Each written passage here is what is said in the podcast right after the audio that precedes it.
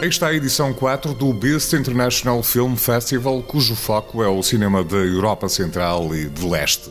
Este ano, a oferta acontece de uma forma híbrida, como explica Mariana Benevides, do Departamento de Comunicação do Beast. De 24 a 28 de março, o festival arranca exclusivamente online, a partir da sua biblioteca digital sem custos, assim como por meio da Filme em Portugal. Na Filme em Portugal, teremos as seleções competitivas, todas, portanto, East Wave, East Doc e Experimental East, assim como a sessão Focus Romania e o programa V4 Screen.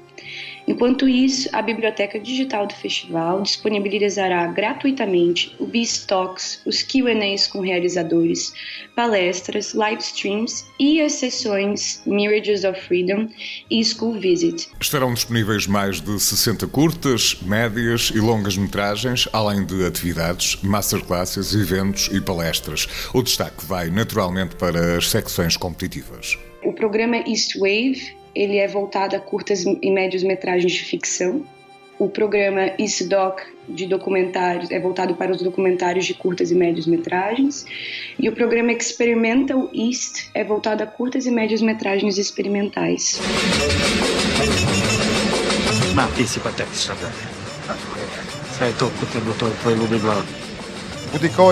Em cada edição do BIST há um país que merece atenção especial e este ano a escolha recaiu na cinematografia romena. Temos nosso filme de abertura, que é Ivana the Terrible, é, que é um filme interessantíssimo, da, é o segundo longa da diretora Ivana Mladenovic. É um filme que brinca muito em, com os limites entre ficção e documentário. Então a gente gosta até de chamar ele de uma docuficção. E temos também A Caça Home, que é uma outra longa que acredito seja um dos destaques da nossa programação. Conta uma história muito tocante de uma família que, vive, que vivia numa reserva natural pertíssimo de Bucareste. É, inclusive, você pode até ver a cidade de Bucareste desse parque. E eles vivem lá por duas décadas até que os serviços sociais é, pedem que essa família se mude para o coração da cidade, né, da grande metrópole da Romênia. O cinema da República Checa, Polónia, Eslováquia, Hungria e Ucrânia também vão marcar presença nesta edição através de programas especiais.